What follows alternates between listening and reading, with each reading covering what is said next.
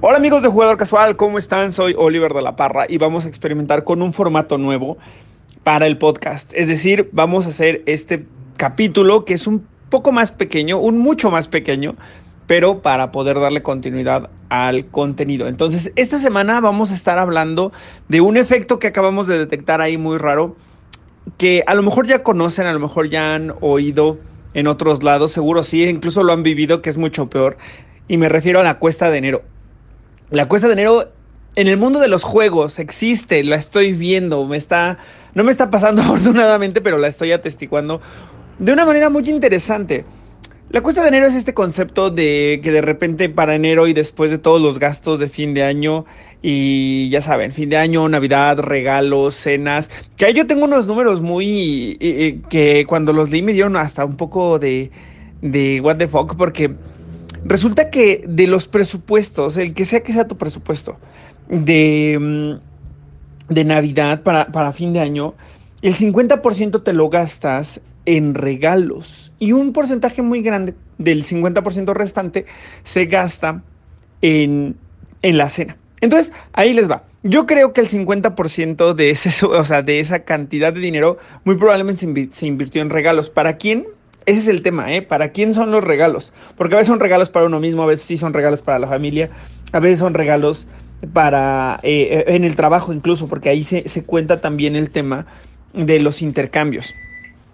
Entonces, de ese presupuesto seguramente se compraron muchos juegos de mesa. Seguramente a mí me pasó, yo me compré una cantidad ridícula de juegos de mesa para cerrar el año. No me siento orgulloso, no lo digo presumiendo, lo digo más como un sálvenme por favor porque tengo un problema. Entonces, eh, ahora lo que está pasando, y si ustedes están en Facebook en algún grupo de juegos de mesa, se podrán haber dado cuenta de que hay un superávit de publicaciones vendiendo juegos. Lo cual no es malo ni es inusual. Llevamos mucho tiempo en esto, hemos visto a mucha gente revender juegos, hemos, mucha, hemos visto a mucha gente deshacerse de sus eh, de juegos que ya no juega, de, o que a lo mejor de repente también algunas personas que tienen que vender masivamente por situaciones de la vida, ¿no? Todo está bien, no hay, o sea, ningún escenario es necesariamente, o sea, el hecho de vender juegos no es malo, ¿no? Al final, como decía mi mamá, los juegos y son bienes, ¿no? Y los bienes son para solucionar los males. Pero ahora lo que yo estoy viendo y lo que lo hace diferente a la situación habitual es que estoy notando muchas más publicaciones de lo usual como les decía, esto es normal. Vemos muchos, mucha gente, vemos a gente vendiendo sus, juegos, pero ahora veo muchas. Y además veo en números, veo muchos más juegos que antes, ¿no? Si antes de repente veíamos unos, no, no, lo sé, o sea, no sé cuántos eran, pero yo no veía tantas publicaciones al respecto. Ahora empiezo a ver muchas y además muy concentradas en el principio del año. Esto ustedes lo van a estar escuchando durante febrero. No, pero realmente eh, yo estoy hablando del inicio del año, tipo todo enero y los primeros días de febrero probablemente también, aunque ya no lo estoy viendo tanto como lo vi al inicio del año. Acá, ¿qué, qué es lo que yo intuyo con todo esto? Muy probablemente, les digo, hay un tema de, de un, un compré demasiado y ahora necesito sacar cosas por cualquier razón, ¿eh? todas están bien necesito sacar cosas porque a lo mejor ya no tengo espacio, necesito sacar cosas porque mi esposa ya me regañó, necesito sacar cosas porque no las estoy jugando, necesito sacar cosas porque estoy cambiando de hobby, ¿no? Todo se vale. Pero de qué está pasando, está pasando. O también está el tema de abusé de mi presupuesto y ahora necesito recuperar de alguna manera, lo que también de repente podría ser real y podría pasar. Ustedes, si ustedes están viviendo ese escenario, me encantaría que me lo comenten en alguno de los, em, en alguna red social, que me dejen ahí un comentario, que me cuenten si ustedes han vendido juegos, por qué lo han hecho, si ustedes están vendiendo juegos actualmente, por qué lo están haciendo, o si ustedes están sintiendo que la cuesta de enero afecta también el, al hobby, ¿no? O sea, en términos de, pues ahora tengo que vender juegos yo personalmente pues, acepto que eh, el año pasado sí me tocó vender un par de juegos porque la verdad ya no los estaba jugando. Quiero consolidar un poco mi ludoteca en términos de, de mecánicas y temáticas. Entonces hay muchas cosas que actualmente ya ni se me antoja jugar, aunque me gustan o me gustaron. O las jugaría con mis sobrinos o las jugaría en otros contextos. O ya no saldrían, ¿no? O sea, con mi grupo con quien juego actualmente. Y ya para terminar con este podcast, eh, me llegó una foto, una foto ahí que causó mucho revuelo porque decía eh, Bitoku Restaurant.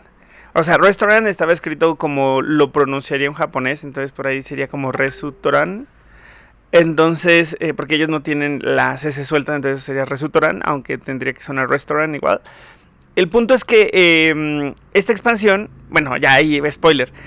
Hubo mucho revuelo porque no sabíamos si era real, no sabíamos si era un artículo promocional para un evento en Chile, no sabíamos nada al respecto, ¿no? Entonces, eh, alguien por ahí hizo la publicación, pero tampoco ponía mucha información.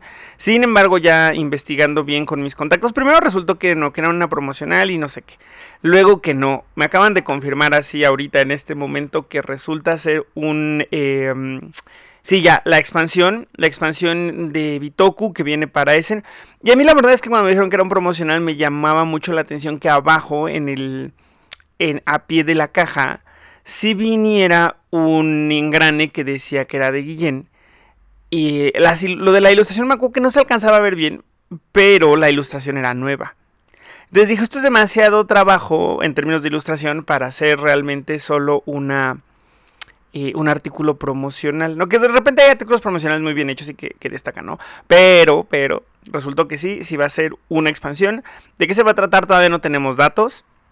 Pero para los fans de Bitoku, que yo me cuento entre ellos, la verdad me da mucho, mucho gusto eh, poder eh, tener eventualmente esta expansión es un juego que me encanta, es un juego que a lo mejor yo ya lo siento bastante redondo, pero si algo han sabido hacer los de Devir recientemente con sus juegos es sorprendernos con las expansiones, ¿no? Por ejemplo, Red Cathedral para mí es un juego que ya es redondo y Contractors le sumó muchas cosas interesantes, módulos pero interesantes y además bueno, eso creo que ya lo hemos platicado varias veces, pero el tema de cómo se puede modular una expansión también lo hace interesante, porque tú decides con qué juegas, ¿no? Hasta dónde quieres llevar la, mm, la experiencia del juego base.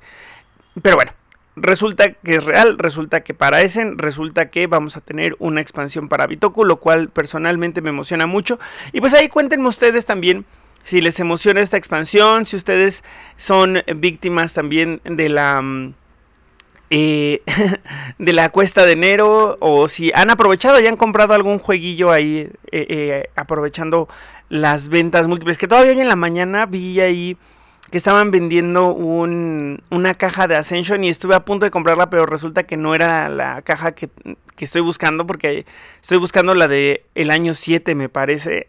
Pero bueno un, un relajito Amigos, me voy despidiendo, les mando un abrazo, muchas gracias por escucharnos, muchas gracias por permitirme llegar hasta sus hogares, hasta sus autos, hasta sus audífonos, donde sea que estén. Siempre es eh, padre poder acompañarlos mientras hacen sus actividades. Yo soy Oliver de la Parra para Jugador Casual y recuerden que jugar es una experiencia y es una experiencia que se disfruta más con expansiones que parecen engañosas y que llegan de la nada, pero que nos emocionan mucho. Hasta pronto y que tengan una excelente semana.